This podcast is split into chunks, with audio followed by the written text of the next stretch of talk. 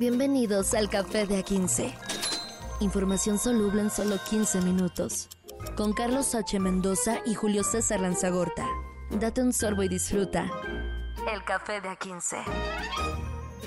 Una semana más de este café de A15, información bien concentradita ya con el señor Carlos H. Mendoza, con algunas notas, tendencias y todo lo demás que acontece en el mundo, señor. ¿Cómo está? Muy bien, señor. Señores, señoras, señoros, todo muy bien. Yo con mi café, hoy sí, con mi café. No, de A15 me estoy tomando un... Un, un, un honey de, de 15 dólares. Sí, no, no, no, no, me estoy tomando un cafecito de Oaxaca. Ajá. Eh, así un honey lavado que está bien sabroso. Y me prendí un puro también. Digo, hay que empezar la semana con un poco de desfachatez. Información caliente en el Café de A15. ¿Qué vas a tener hoy? Pues comenzamos con que el presidente se vuelve vocero del, del Frente Unido anti López Obrador. No sé todavía cuál es el nombre oficial de esto. Ay, Es Frente Amplio por México. Frente Amplio por México. Frente Amplio por México. Ajá. Entonces, ahora el presidente en la mañanera hace unos minutos acaba de decir que la senadora del PAN fue elegida por Claudio X González y AMLO revela que Xochitl Gálvez será la candidata de la oposición. Ya la destapó oficialmente. Dice el presidente a la antigua salinista, no se hagan bolas, la candidata de la oposición es Xochitl Gálvez. Yo pensaría que sí, yo pensaría que no hay de otra y yo pensaría que el presidente no es ningún genio de la prestidigitación. Yo creo que yo creo que el presidente está jugando a empezarla a quemar, pero hemos visto estos días un intento de quemarla, señor Lanzagorta. Sí, muy gacho, ¿eh? Se ha visto ahora sí por completo la maquinaria que se ha emergido, no quiero decir del gobierno, pero sí de la 4T, donde eh, eh, pues sí, le han tirado con todo a Xochitl Galvez, que eh,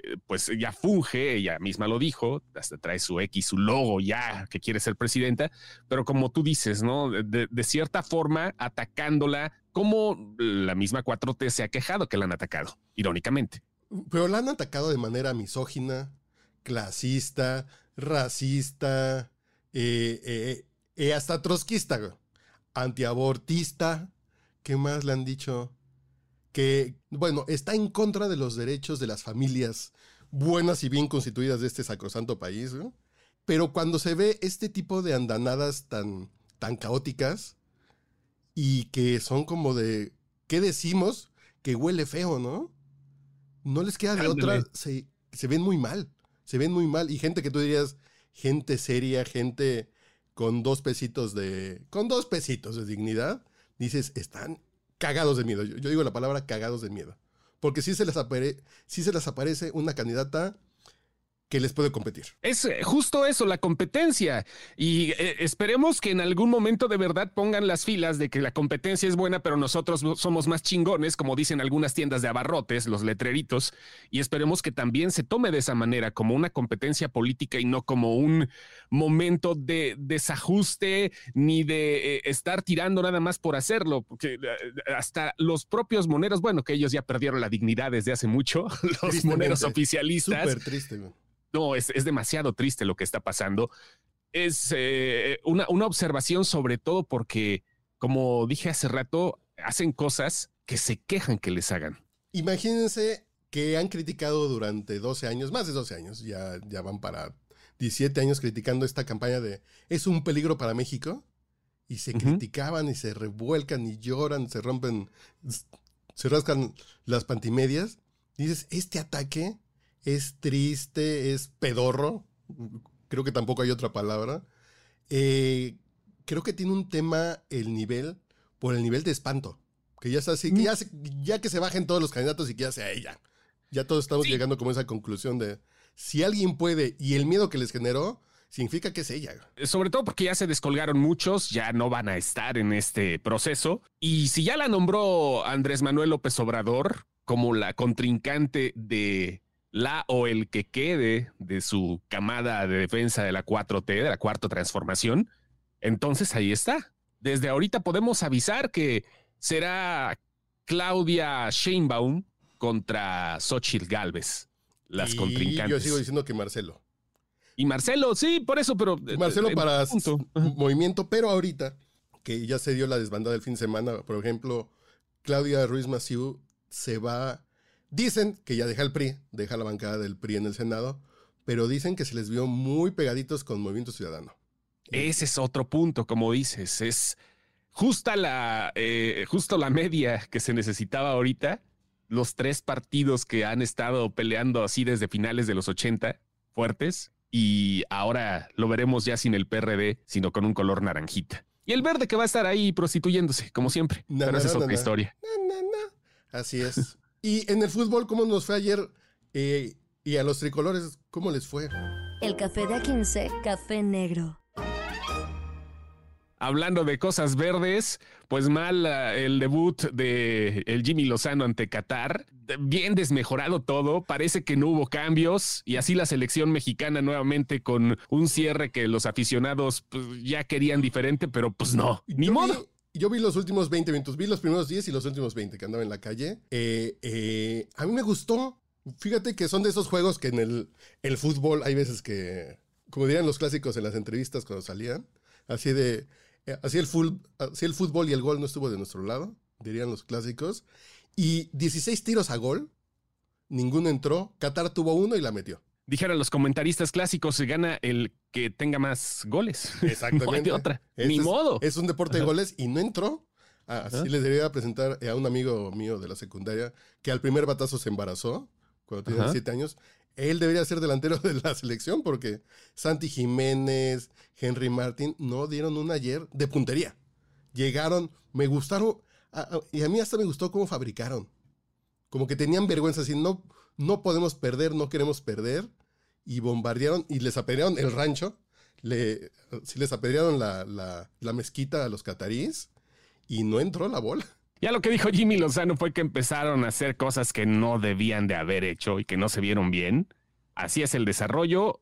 Obvio, sabemos que la estancia de Lozano es interina. Por el momento no ha sido nombrado por completo director técnico oficial de la selección mexicana. Y pues también hay que, hay que decir que el trabajo de Qatar pues tampoco estuvo tan peor. ¿verdad? O sea, creo que también es una selección que, eh, a pesar de haber tenido ya un mundial en casa, eh, se tiene que ir desarrollando poco a poco, es emergente y pues a ver, eh, la- la cosa es la cuestión anímica, porque esto sí les da un buen mazapanazo en, en la nuca a la selección mexicana. Pero si algo me han enseñado las películas de, de deportes, es que de- después de la crisis viene la gloria. Sí, Entonces, esperemos. esperemos al menos lleguen a la final de la Copa Oro.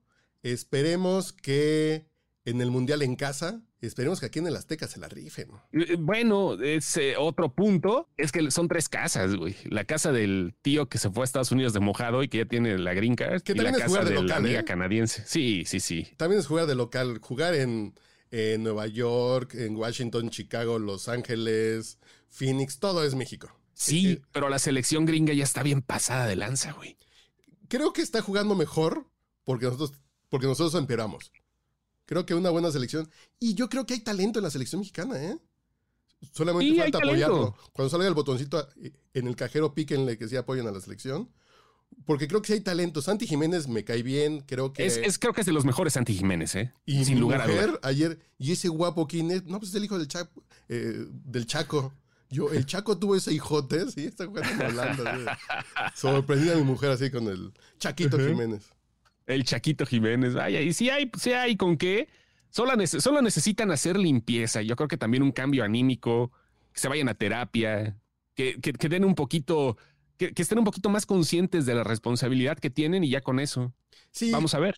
que no sean como esos roedores que se brincan del barco. No seamos esos que ya van mal, ya nos vamos todos, ya no vamos a apoyar y que le echen ganas por la vergüenza deportiva.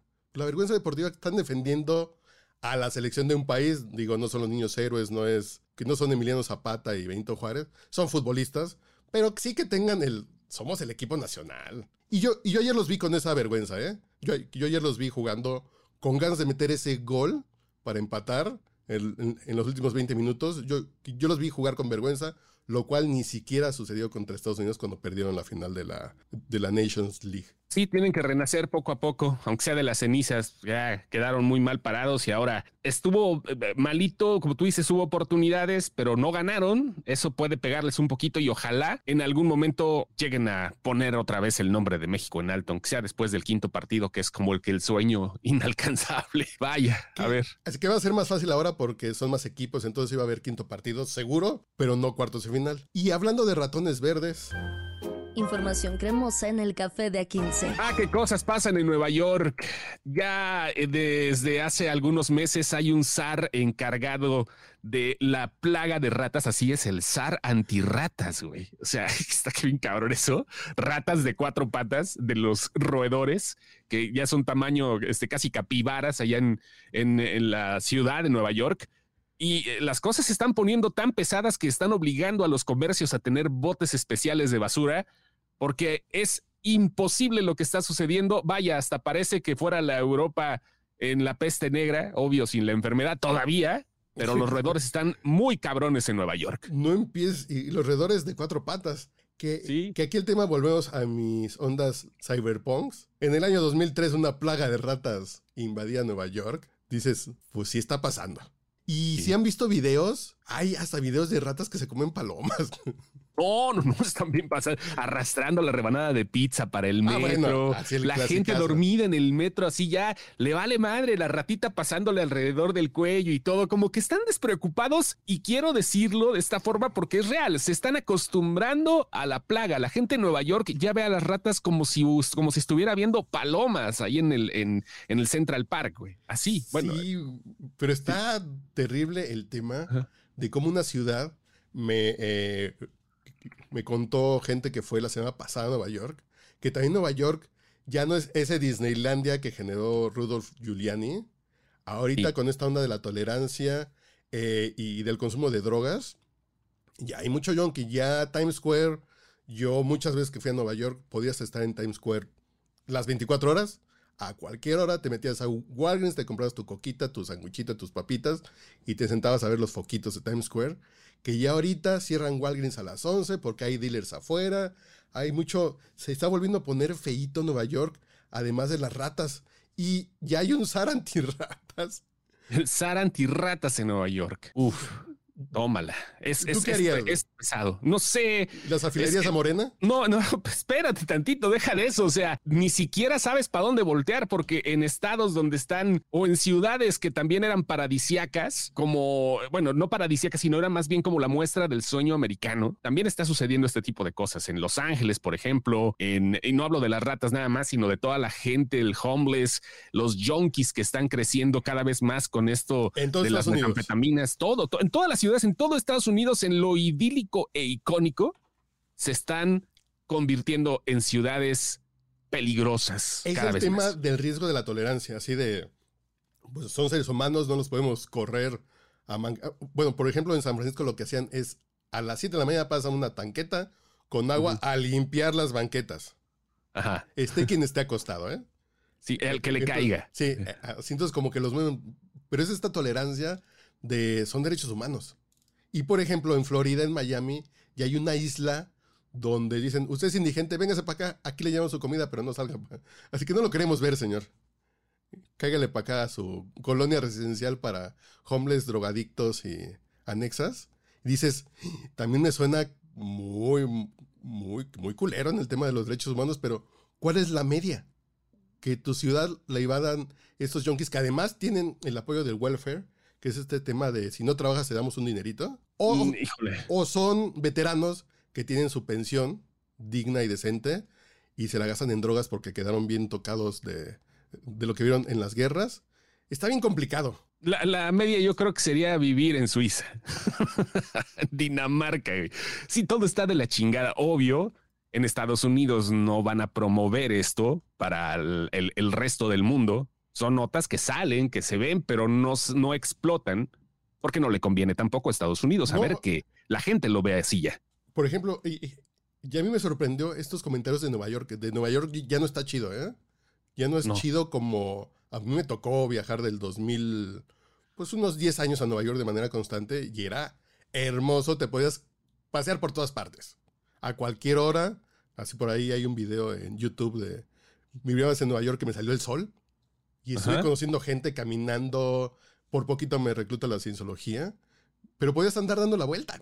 Bueno, Kevin McAllister no tenía pedo en andar solo en Nueva York Exactamente. en los 90. Sí, sí, sí. Andaba en la calle, un niño, dices, pues, pues, pues, las cosas cambian y las dinámicas cambian y ya veremos. Ya veremos, porque esto no nada más es una plaga. Es, esto es como un, una analogía, la plaga de ratas que en algún momento podría convertirse en plaga de otra cosa. Mañana seguimos informando nada más como parte importante que podemos tocar ese tema mañana.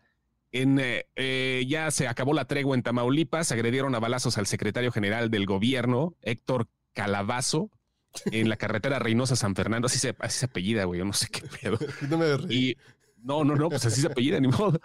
Así están las cosas y eso sucede en Tamaulipas. Mañana abordaremos un poquito más de este tema que seguramente está calientito.